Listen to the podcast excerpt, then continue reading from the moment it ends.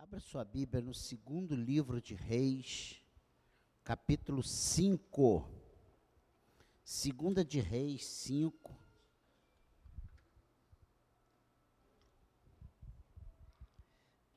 Fala sobre Naamã é curado de lepra.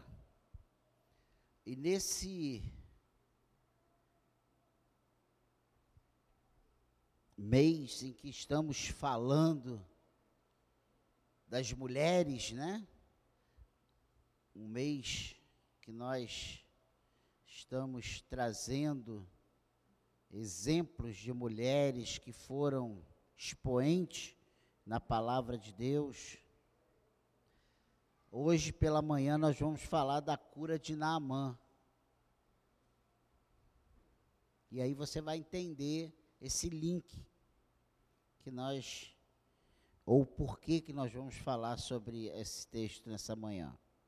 Não vamos ler todos os versículos agora, mas nós vamos aí pelo menos até o versículo 20. Uma outra coisa que eu quero dizer para a igreja é que a partir de hoje nós vamos estar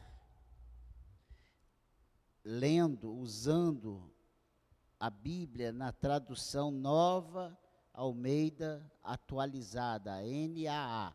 Se você quiser acompanhar com as mesmas palavras a leitura, procure adquirir essa NAA. É uma, é uma versão atualizada, não tem aquelas palavras que dão um nó na nossa língua, né? mas não foge do texto original. Amém? Então diz aqui o versículo 1 do, do capítulo 5 de segundo de Reis. Naamã, comandante do exército do rei da Síria, era grande homem diante do seu senhor e de muito conceito porque por meio dele o Senhor tinha dado a vitória à Síria. Ele era herói de guerra, porém sofria de lepra. Tropas saíram da Síria e da terra de Israel.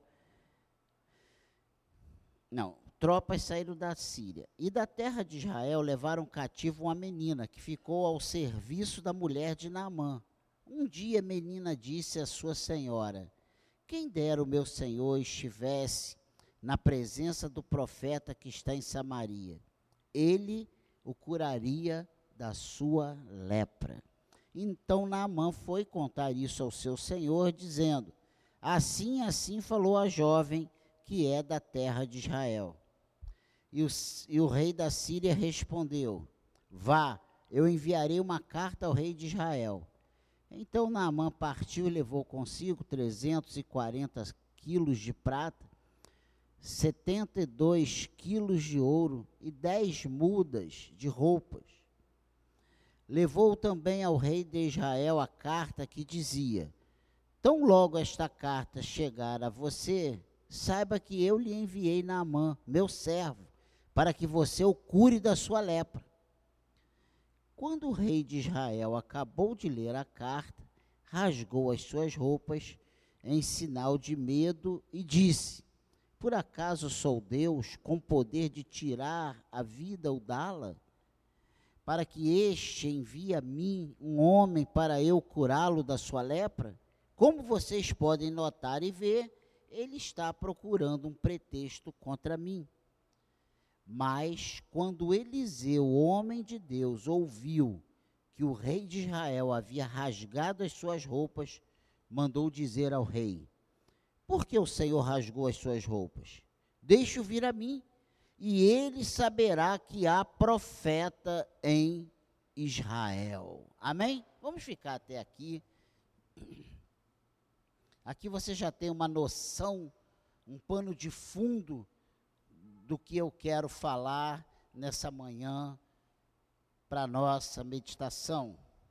Naamã, um comandante muito conceituado, um vencedor, aonde ele ia, ele obtinha êxito. E o que acontece? Ele era leproso. Ele entra, ele vai a Israel, ele leva cativo uma menina para ser sua empregada, sua escrava. E essa menina um dia disse à sua senhora, a esposa dele: Olha, quem dera meu senhor estivesse diante do profeta que tem em Israel. Ele o curaria, ele ficaria curado.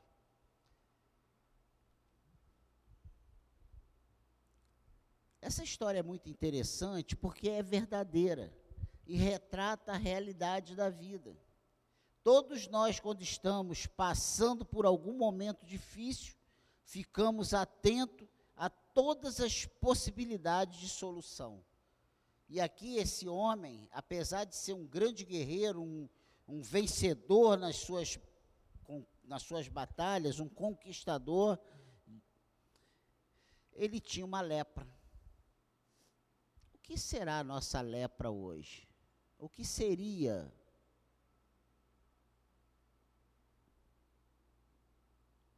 Quem não faria a mesma coisa que Naamã?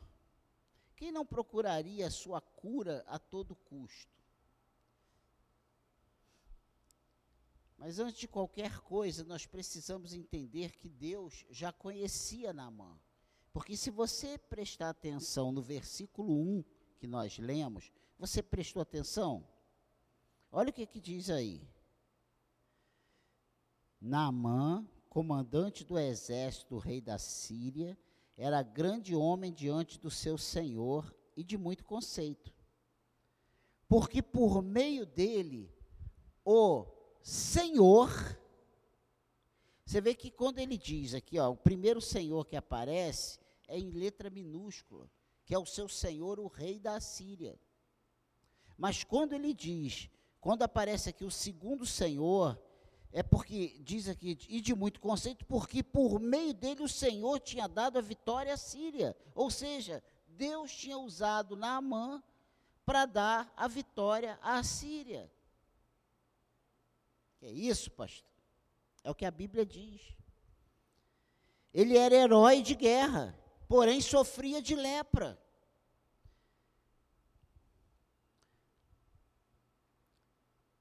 Antes de qualquer coisa, precisamos entender que Deus já conhecia Naamã. Ou você acha que Deus passa a agir na nossa vida só depois que nós temos um encontro com Ele? Ou que nós passamos a ser servo dele? Quantos livramentos Deus nos dá muito antes de nós termos um encontro com Ele, muito antes de temermos o Seu nome, muito antes de conhecermos quem é Deus, porque se estamos aqui hoje, é porque até aqui o Senhor nos preservou, é porque até aqui o Senhor nos guardou, é porque até aqui o Senhor nos deu vitória, porque até aqui o Senhor tem preservado a nossa vida. Ou você não passou em nenhum perigo de vida ao longo desse tempo todo. Ou você acha que você tem se escapado de todas porque você é demais. Pensa aí na tua vida. Porque quando eu penso na minha, eu só vejo uma palavra, Deus. E quando você vê aqui na mãe entrando e saindo dessas, é, dessas guerras, você só vê uma palavra, Deus. E a palavra de Deus diz que foi o Senhor quem deu, quem dava as vitórias a Naamã. É isso, pastor. Mas esse é o mês das mulheres? É. Deus já estava escrevendo a história desse homem. Quantos livramentos Deus nos dá muito antes de ouvirmos falar dele? Pensa nisso. A segunda coisa interessante está aqui nesse versículo 2: Tropas saíram da Síria e da terra de Israel levaram cativo uma menina que ficou ao serviço da mulher de Naamã. Olha só que coisa tremenda. Quantas vezes dizemos que não temos espaço para sermos úteis nas mãos de Deus. Já falamos isso ou não falamos? Ah, eu não, não tenho jeito, eu não sei o que fazer, ah, eu não estou em condições de ficar falando disso para ninguém. Olha a minha vida, olha a minha luta, olha as minhas dificuldades. A pergunta para nós meditarmos nessa manhã é: você acha que essa menina que saiu levada como escrava da sua terra e foi para a Síria, ser escrava de um comandante,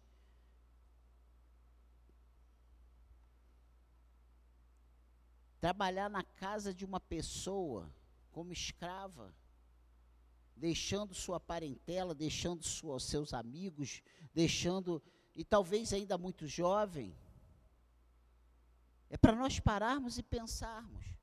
Porque a gente sempre fala isso aqui, né? O nosso problema sempre é o maior problema. A nossa dificuldade sempre é a maior dificuldade. O nosso problema é insolúvel sempre. Não há jeito, a gente pensa até em morte, né? Não tem mais jeito, vou abandonar tudo, mas quando nós paramos e pensamos na realidade das pessoas que nos cercam, nós vemos que às vezes o nosso problema não é nem tão grande assim. Ou às vezes nós vemos como Deus tem nos sustentado de forma tão miraculosa, né? Como Deus tem sido tão bom para nós. E quando eu penso nessa menina, eu fico pensando o seguinte: como essa fé existia ainda no coração dessa menina?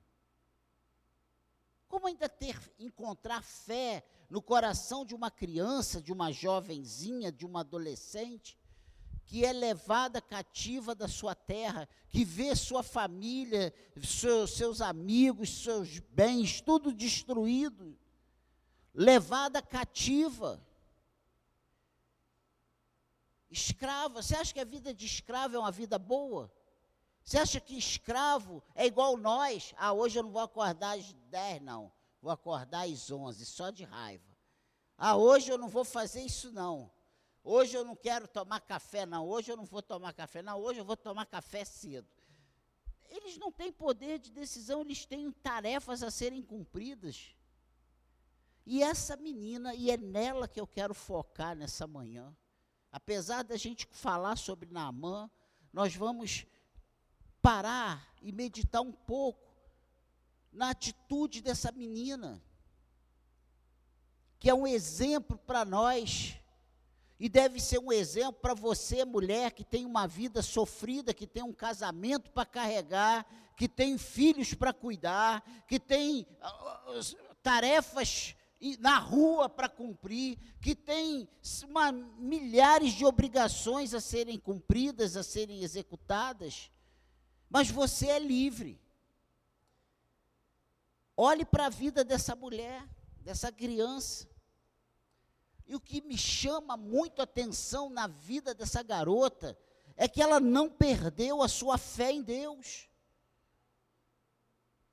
E hoje nós vemos muitas pessoas abandonarem a sua fé, abandonarem a sua crença, deixarem de congregar, porque as coisas não estão saindo como ela queria que acontecesse, como ela idealizou como o, o padrão. E aí eu olho para a vida dessa menina, eu vejo que essa menina não tinha uma vida dentro do padrão que ela sonhou, porque ela era uma escrava. Mas quando ela olha para a situação ao redor, ela não se cala, ela é impulsionada a abrir a sua boca e falar que há um Deus que, independente da situação que estejamos vivendo, Ele pode mudar a história das pessoas ao nosso redor.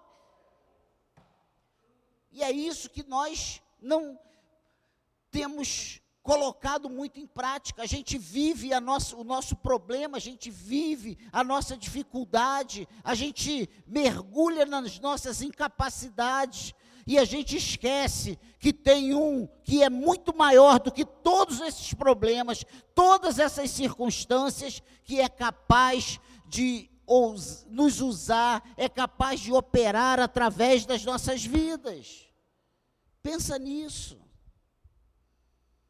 Essa menina, mesmo como escrava, não se entristeceu com Deus e pensou que estava errada. Ao reconhecer Deus como seu Senhor e ter chegado onde chegou, ela poderia falar: o que, que me adiantou ser israelita? O que, que me adiantou ter nascido na igreja? O que me adiantou frequentar a igreja? O que me adiantou ser serva de Deus se eu estou nessa situação de escrava?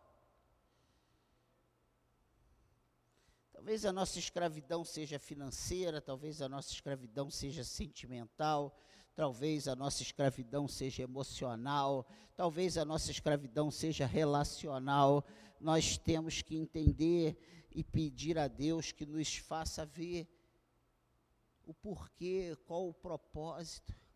E aí, quando nós paramos e vemos o que acontece na vida de Naamã, nós começamos a entender o propósito de Deus. Se não há essa menina israelita que conhecia Deus, não de ouvir, mas de ver, de, de conviver com as ações desse Deus, porque a fé dela era inabalável. Porque ela falou aqui para a mulher, para a senhora, olha só o versículo 3: Um dia a menina disse à sua senhora: Quem dera o meu Senhor estivesse na presença do profeta que está em Samaria, ele o curaria da sua lepra. Olha só. Ela não falou talvez, quem sabe, ele iria perguntar a Deus. Não. Ela determinou: olha, se esse, quem dera, se ele tivesse lá em Samaria, diante do profeta, ele voltava curado. Quantas vezes tem faltado em nós essa ousadia, tem faltado em nós essa intrepidez, tem faltado em nós essa confiança, essa certeza absoluta que Deus é poderoso para agir na vida daquela ou naquela situação ou na vida daquela pessoa. Na nossa própria vida. Pensa nisso. Essa menina, eu acho tremendo. Ela era uma menina comum, como qualquer menina da nossa igreja, ou que você conhece, conheça.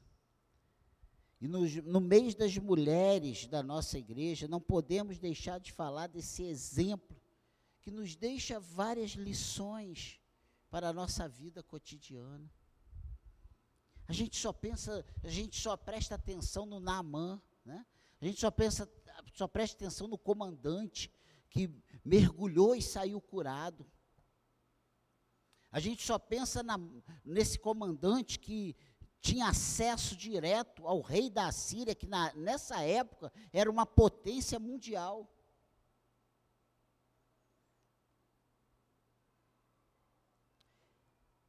ela foi ousada em confiar em Deus, mesmo sendo escrava. E, que, e, a primeira aplicação que eu posso trazer é: independente da situação que você esteja vivendo, você é serva de Deus. E Deus quer que você abra sua boca, porque Ele quer te usar. Essa menina foi usada por Deus e aí você fica, faz o link. Por que, que Deus já usava a vida de Naamã para dar vitória sobre os exércitos que ele guerreava? Por que, que Deus era com esse homem leproso? Havia um propósito. O grande problema é que às vezes a gente se cala e a gente não sabe qual o propósito de Deus na vida dessa pessoa que está ao nosso lado, leproso. Às vezes Deus permite que a gente passe por situações tão adversas. Só para a gente mandar o recado para o leproso: olha, se tu estivesse em Samaria, o profeta de Deus iria te curar. Se essa menina não está na casa dele, ele não ficaria sabendo do profeta. Se essa menina não está na casa dele, ele não ficaria sabendo que existe um Deus que é poderoso para curar até a lepra. Meu Deus. Eu fico pensando porque ela não se revoltou e começou a negar a Deus, sabe? Por ter deixado ser levada como escrava. Isso aí me chama muito atenção. Porque a nossa tendência hoje, eu não sei se é um problema do século 22, ou 23, ou 24, ou 25, mas a nossa tendência hoje é querer abandonar tudo, querer negar tudo, porque as coisas não estão como a gente idealizou. Eu quero dizer para nós nessa manhã que a nossa condição hoje não pode interferir na nossa percepção de Deus. Você está endividado? Você está doente? Você está mal aí no seu casamento? Você está mal com você mesmo? Você está sem fé? Você está ali, sabe, perguntando por quê, por quê e por quê? Não se esqueça de quem é Deus na sua vida. Não se esqueça que o Deus que você serve, Ele é poderoso. E a tua vida está nas mãos dele. Ele está cuidando de você, como ele cuidava daquela menina escrava lá na casa de Naamã. Meu Deus, eu vejo Deus cuidando dessa menina na casa de Naamã. Nós precisamos entender que, seja qual for o nosso momento, Deus é Deus. Deus é Deus. Não se esqueça. Não podemos nos calar. Pegue o exemplo dessa menina, sabe? Pegue esse limão aí e faça a sua limonada. Daniel, faça a sua limonada.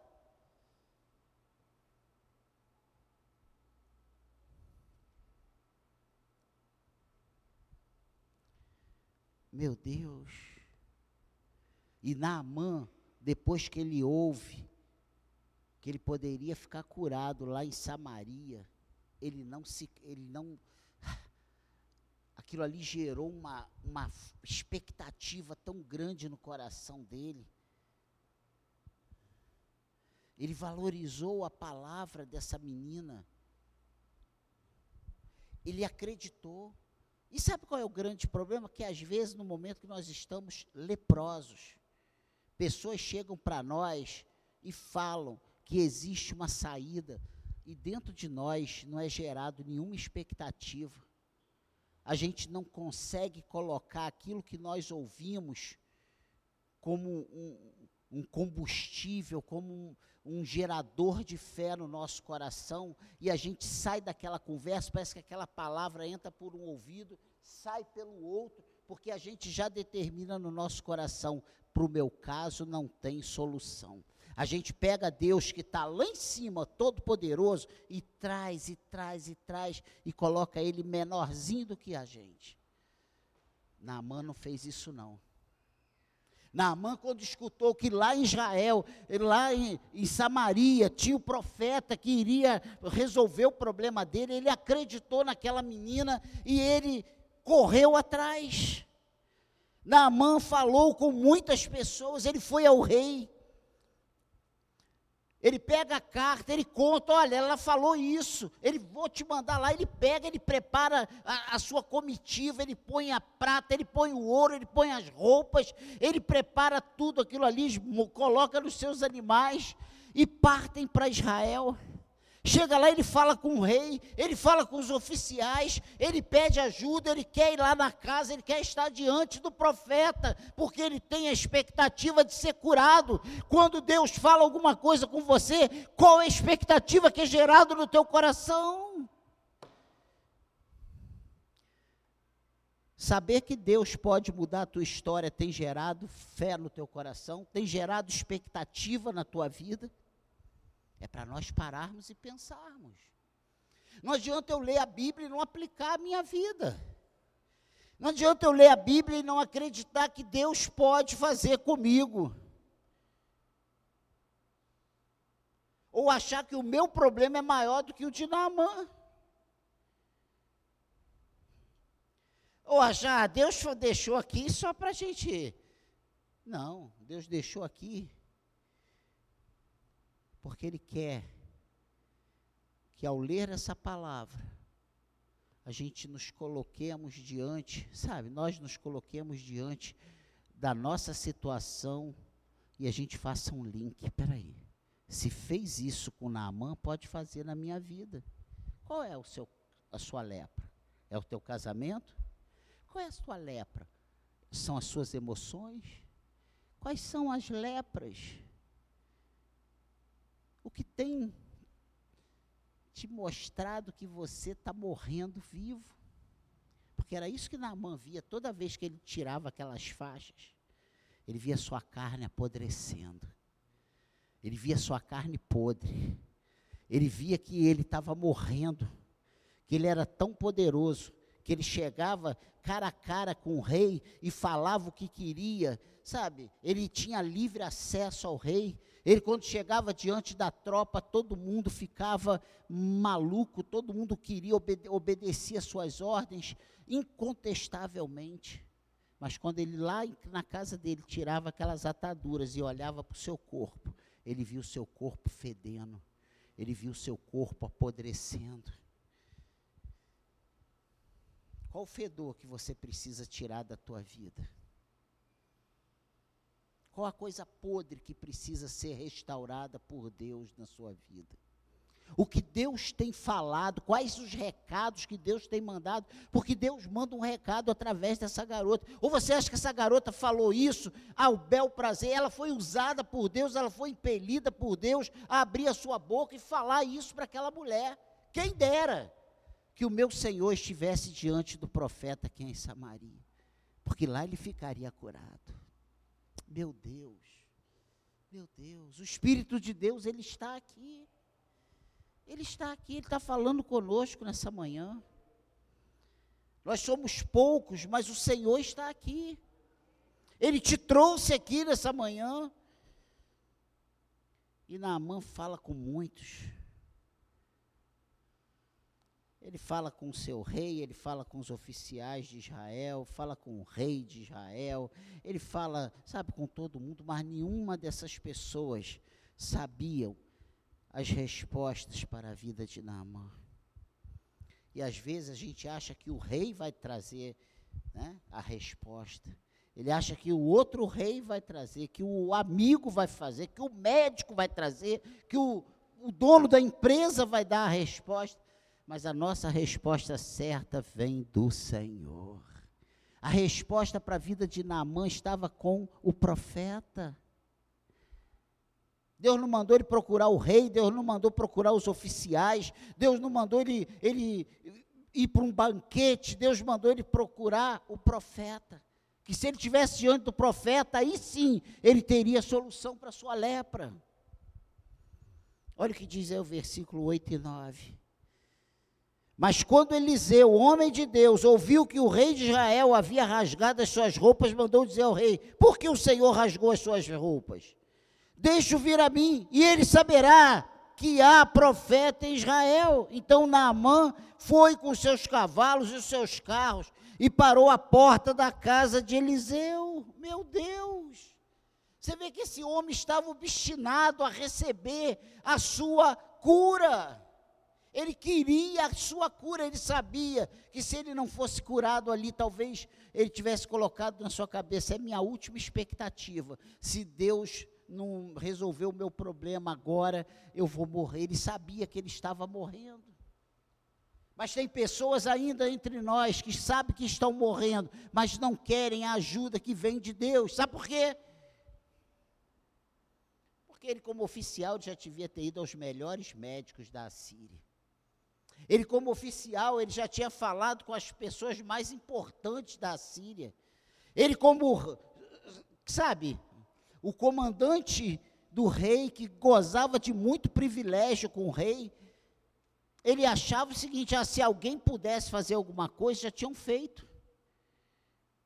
Exatamente como nós. Ah, se a minha vida tivesse solução, já teria acontecido. Porque eu já fui no médico, eu já fui no, no, em 200 empresas colocando currículo, eu já, eu, eu, eu já fiz psicólogos, eu já fui a psiquiatras, eu já conversei com pastor, já fiz tantos gabinetes. Eu já orei, eu já li a Bíblia, eu já conversei com a esposa, já conversei com o marido, já conversei com os filhos.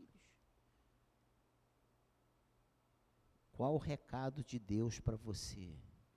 O que Deus tem mandado você fazer? O que Deus mandou, você vai ver que é coisa simples. E aí, olha o versículo 10.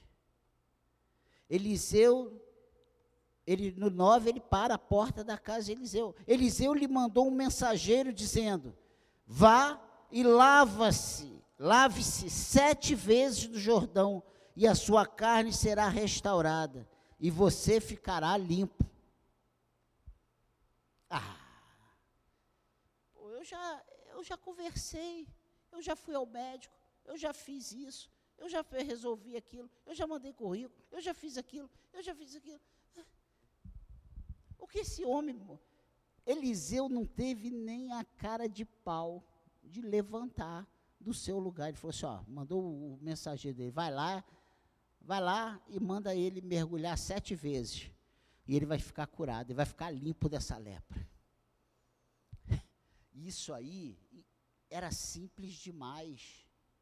A gente espera de Deus, sabe? A voz do trovão, terra tremendo, a parede fumegando, a gente quer ver a labareda de fogo, a gente quer sentir a emoção, a gente quer chorar, a gente quer, sabe, ver algo sobrenatural para a gente glorificar a Deus, mas Deus, Ele age nas coisas simples.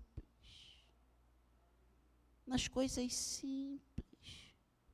Vai lá, ó, é o mensageiro, vai lá, vai lá Ô Lena, vai lá e avisa lá para a Bia mergulhar sete vezes. Que é isso?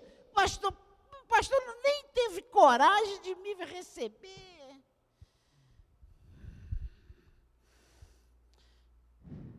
Eliseu mandou um mensageiro. Mas nós dizemos: se não for o pastor e se não for o titular, não é Deus. Não serve eu estou abandonado, aqui não é o meu lugar, ninguém me ama, eu entro e saio e ninguém fala comigo. Deus fala contigo, Deus está falando com você. A pessoa mais importante nesse lugar está falando contigo agora. Ele te trouxe aqui. Eu ia falar outra coisa nessa manhã, eu já estou com um acúmulo de mensagens de mulheres, mas Deus mandou mudar a mensagem hoje para falar isso aqui, e eu creio exatamente, eu creio com toda a minha força que nós precisávamos ouvir isso, eu precisava ouvir isso. Amém, igreja? A primeira conclusão que eu chego é que Deus, na maioria das vezes, age diferente dos nossos pensamentos. Tem coisas que nós assentamos no nosso coração e acabou, a, acabou, não tem mais jeito. Mas quando a palavra final não vem de Deus, não é a palavra final, é a nossa palavra. A palavra final é do Senhor. A palavra final é de Deus.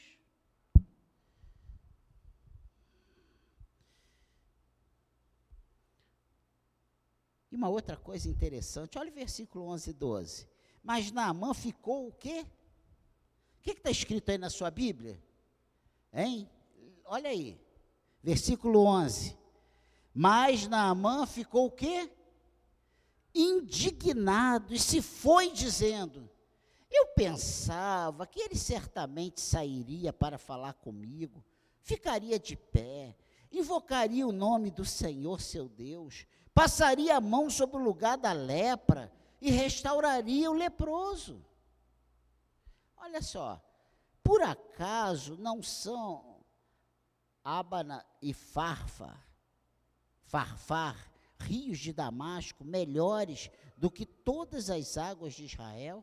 Será que eu não poderia me lavar neles e ficar limpo?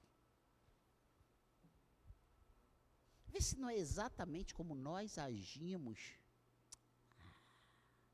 Eu pensei que o pastor fosse levantar aquela oração poderosa e quando ele colocasse a mão em mim, eu ia cair por terra, tremendo e, e, e, e sem forças nem para ficar em pé, e eu ia ficar ali, e eu ia sentir um êxtase, um calor, e ia me queimando, e eu ia sair dali.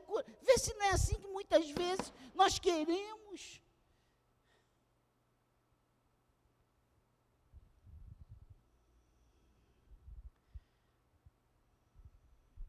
A nossa indignação é responsável por não recebermos de Deus a nossa bênção muitas vezes. A gente às vezes vai protelando uma coisa, Deus está mandando fazer, a gente não obedece.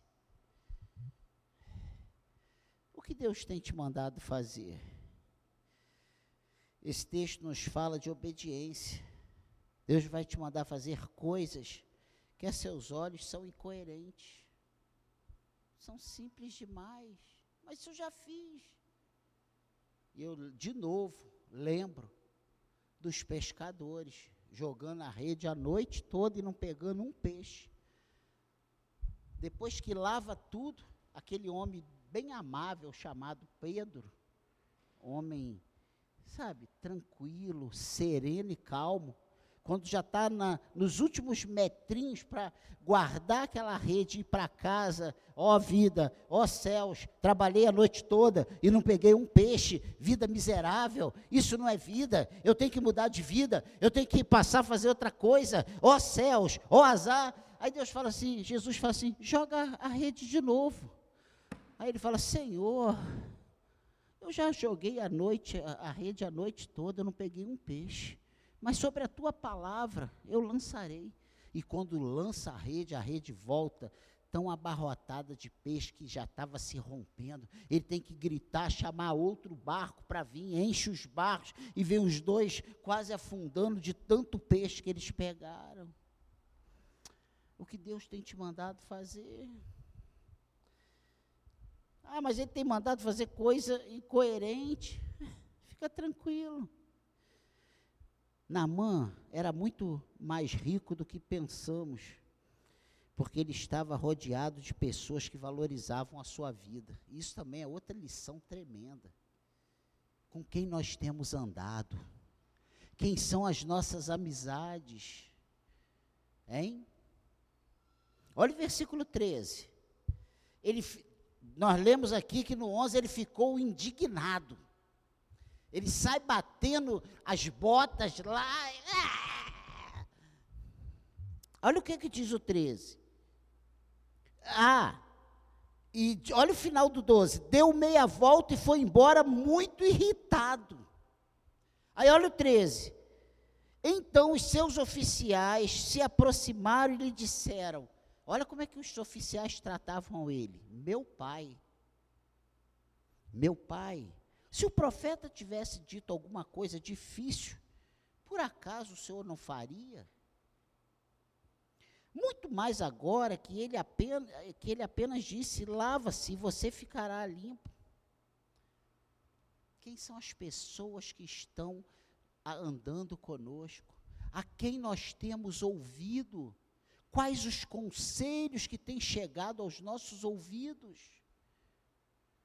Porque na hora que ele saiu irritado, os seus oficiais, que conheciam ele muito bem, poderiam também ter ficado irritados. É verdade. O senhor o comandante da Síria, o grande, o grande general desses exércitos todos, o exército mais poderoso do mundo, quem é esse pobretão aí que mora nesse casebre, para nem, nem te olhar nos olhos? Vamos embora daqui, vamos, vamos embora, vamos voltar aqui com as nossas tropas e vamos destruir todo mundo, vamos matar todo mundo. Mas aí o cara fala, os oficiais falam, meu pai, isso é uma coisa tão simples, por que não fazer? Quais os conselhos que nós temos ouvido? Sai dessa igreja, a igreja não ama. 20 pessoas sem, sem igreja.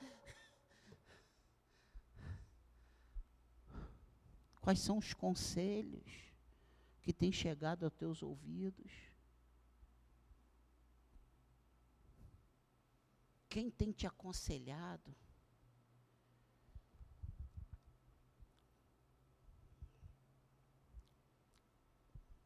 Quando nós temos amizades verdadeiras, pessoas que vão que querem o nosso bem, nós somos ricos, mais do que pensamos.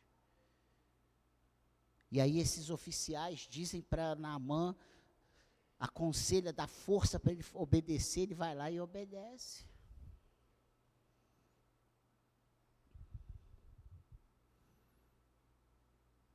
As pessoas certas ao nosso lado vão nos ajudar a entender a vontade de Deus. E a segunda conclusão que eu poderia chegar aqui é cuidado com o tipo de amizade que você ouve, que você anda, que você valoriza, que você coloca num pedestal como melhores amigos. Esse aqui que é o meu bem, que é o teu bem mesmo. Porque dependendo do tipo de amizade, pode te ajudar ou pode te afastar ainda mais do que Deus tem para a tua vida. Se essa voz é diferente da voz do homem de Deus, ela vai te levar para a ruína. Simples assim. Ah, pastor, mas aí eu creio na soberania. Claro, e a gente está falando nesse contexto. Isso aí é outra coisa.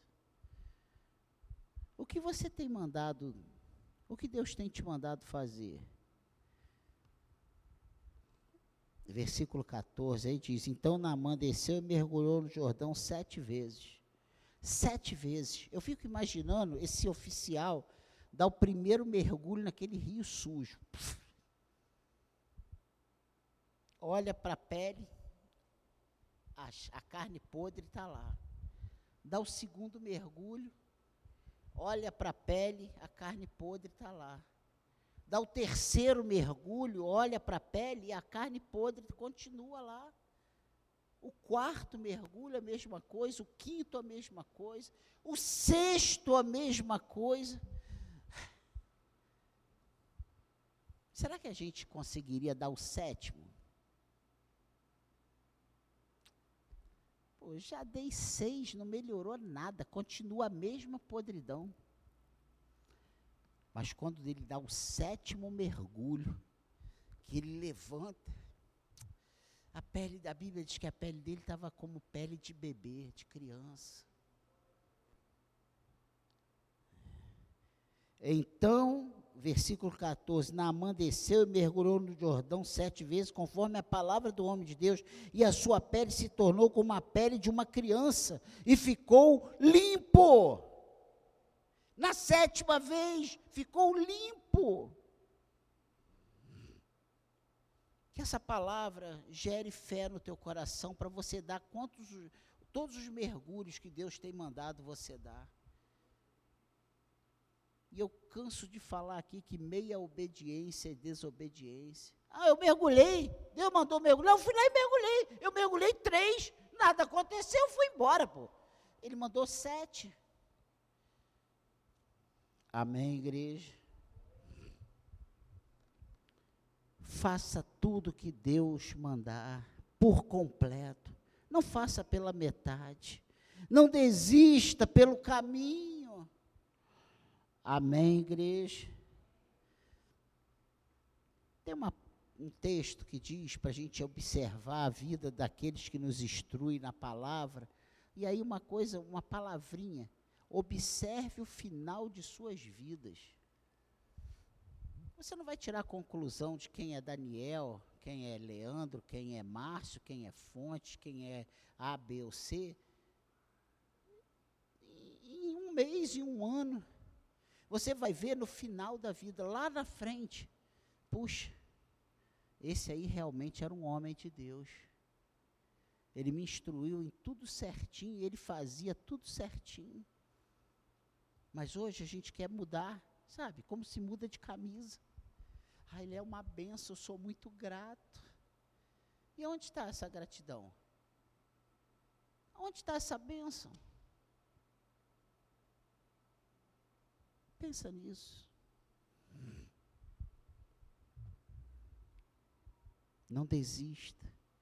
Quando temos um encontro com Deus, fica fácil a gente meter a mão no bolso e ofertar tempo, fidelidade, dinheiro, seja lá o que for. Olha o versículo 15.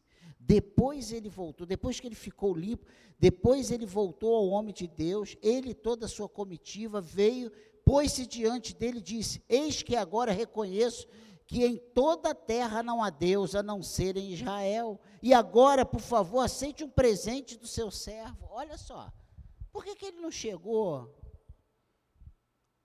lá a primeira vez que ele saiu batendo os tamancos? Por que, que ele não chegou? Ó, eu trouxe aqui uma oferta, roupa, eu trouxe prata, eu trouxe ouro, isso aqui eu trouxe para você. Mas não, primeiro ele quis ver se o milagre ia acontecer. Depois que o milagre acontece, aí ele vai lá e quer ofertar, quer, quer dar presente para o profeta. Captou?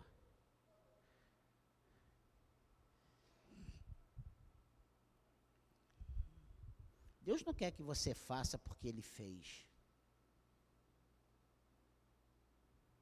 Se você está esperando Deus fazer para aí sim você começar, você está errado. Você, talvez você vai esperar a vida toda e não vai alcançar nada do Senhor.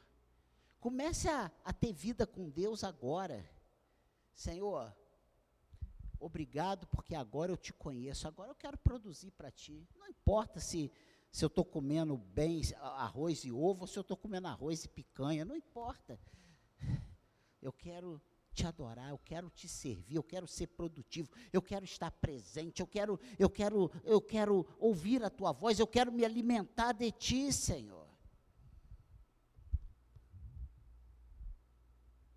E aí uma coisa interessante que no versículo 17, ele pede uma, então Naamã disse, se você não quer, então peço que seja permitido a este seu servo levar duas mulas carregadas de terra porque esse seu servo nunca mais oferecerá holocausto, nem sacrifício a outro Deus, a outros deuses, a não ser ao Senhor. Sabe o que, sabe que Naamã está dizendo?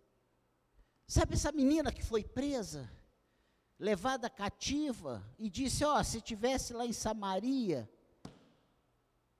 lembra que o Senhor era com ele nas guerras, antes, muito antes da menina falar alguma coisa? Deus sabia que na hora que ele tivesse um encontro com Deus, ele seria um servo fiel. Como ele tinha que voltar para a Síria, para o seu Senhor, ele leva a terra, e ele, o propósito no coração dele é não se dobrar mais a outro Deus, a não ser o Deus de Israel. Ele reconhece que só há um Deus verdadeiro, e esse Deus é o Deus de Israel.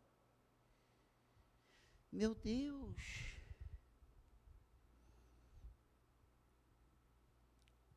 Ou seja, ele faz lá na Síria uma embaixada de Israel.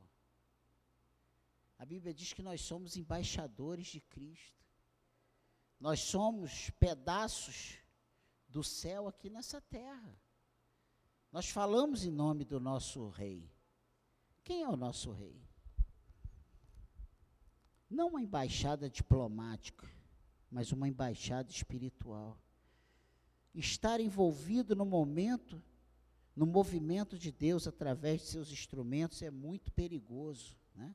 E nós vemos que Geazi, quando ele vê aquela oferta, aquele monte de ouro, prata, aquelas roupas lindas, e, e Eliseu de, diz: Não, não quero nada. Foi isso? Ele fala assim: Ah, eu quero. Vai atrás do cara e diz: Ó, oh, peraí, meu senhor está pedindo sim umas roupas, uma prata e tal. Vamos lá. E aí ele fica leproso.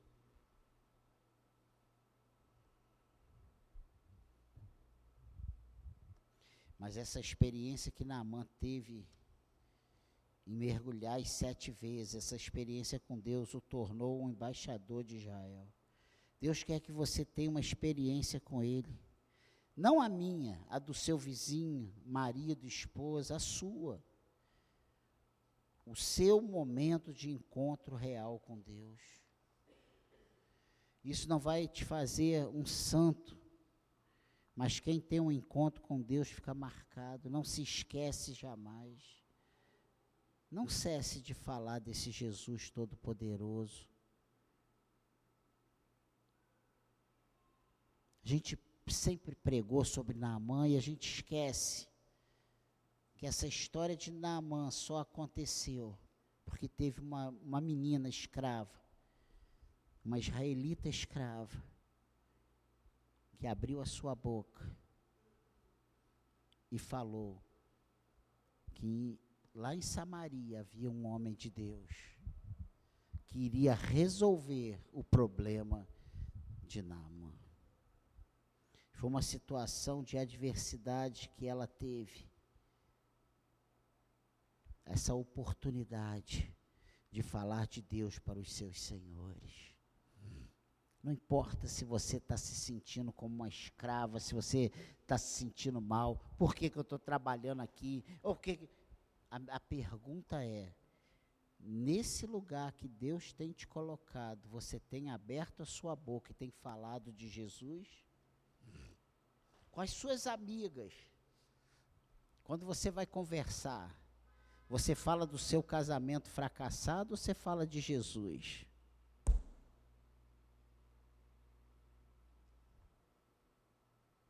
Você fala do seu psicólogo ou você fala de Jesus? Você fala, sabe, dos seus problemas familiares ou você fala de Jesus?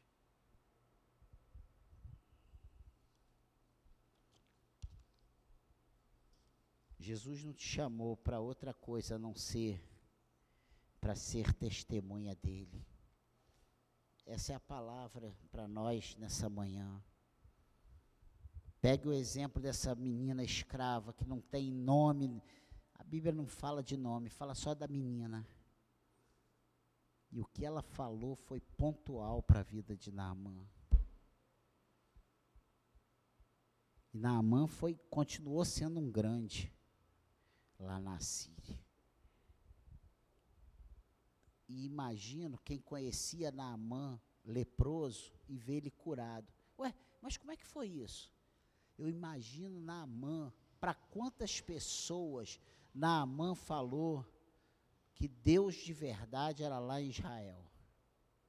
Imagina para aqueles oficiais como é que aquilo ali se espalhou igual um rastilho de pólvora no meio da tropa comandante está curado, está limpinho. Eu estive lá com ele, olha. Eu vi com os meus olhos, ele mergulhou.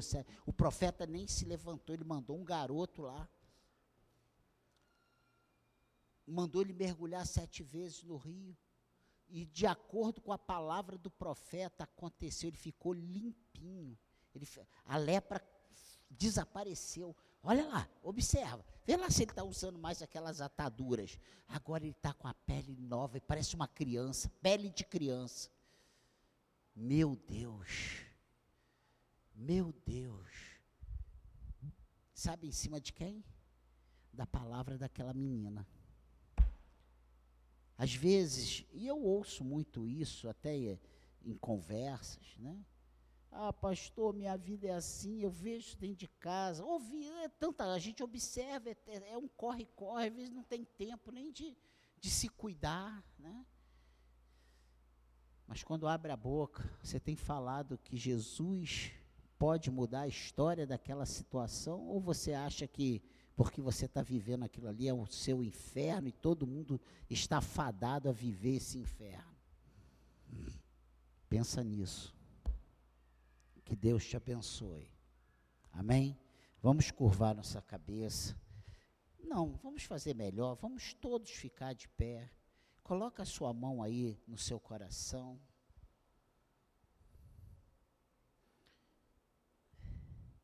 Você, vamos todos colocar a mão no nosso coração.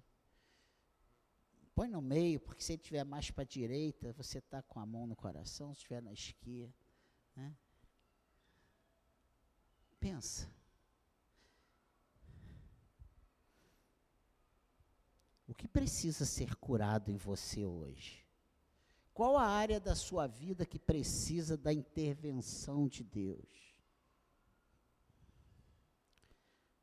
O que você tem buscado do Senhor? Qual tem sido o seu, a sua aflição? O que tem sido a sua aflição? Fala. Fala aí para o Senhor. Senhor, eu entrei aqui nessa manhã a minha aflição, qual é? Casamento, relacionamento familiar, emprego, vida profissional, sentimental, espiritual. Será que você não tem forças para sair daqui hoje? rompendo com as cadeias que tem te prendido e declarando: Senhor, a partir de hoje eu vou ser sua serva, eu vou te, eu fazer tudo que o Senhor quer que eu faça. Peça a Ele para te mudar nessa manhã. Fala assim: Senhor, muda minha história hoje. Muda minha sorte, Senhor. Peça a Ele, faça a sua oração aí. Peça a Ele.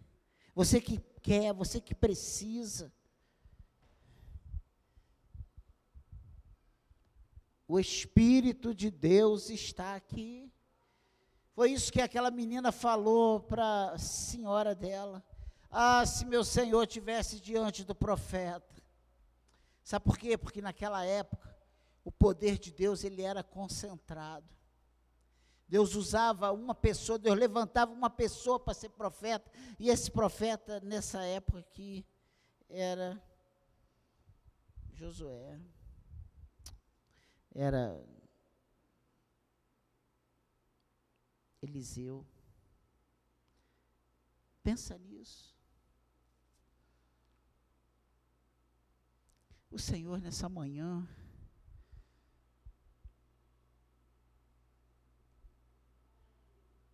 Ele quer te curar. Ele quer te ajudar. E o que Ele está te pedindo é coisas simples. Eu quero o teu coração, eu quero a tua vida. Eu quero que você me sirva. Eu quero ser a primícia na tua vida, no teu coração.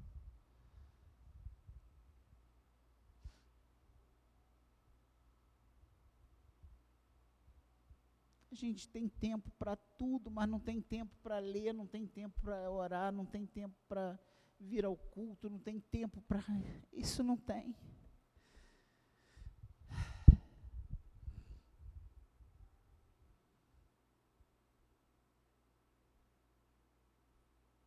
Pai querido, em nome de Jesus, muda nossa história, Senhor. Eu oro pela tua igreja nessa manhã, Senhor. Após a ministração dessa palavra, Senhor, eu te peço em nome de Jesus, gere fé nos nossos corações para que as mudanças que o Senhor quer operar em nós, elas aconteçam, Senhor. Nos ajude a obedecer a tua voz, nos ajude a buscar, a querer a solução para os nossos problemas, assim como Naamã quis a sua cura, Senhor, porque ele não mediu esforços. Ele saiu lá da sua terra, lá da Síria e foi a Israel. Saiu lá do palácio e foi na casa do profeta, lá em Samaria. Ah, Senhor,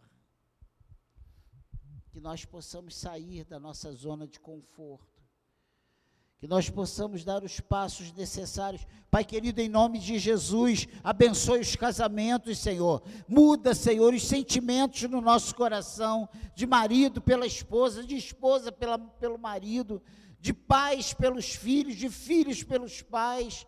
Senhor, em nome de Jesus, opera o milagre, Senhor. Opera o milagre, Senhor. Que Satanás seja envergonhado. Tira, Senhor, todo sentimento maligno do nosso coração, da nossa mente, todo pensamento que não provém de Ti, Senhor. Nos ajude a Te obedecer na íntegra, Senhor. Mude a nossa sorte, mude a nossa história, Senhor. Eu te peço isso em nome de Jesus. Senhor, cura o nosso coração, cure as nossas emoções, os nossos sentimentos.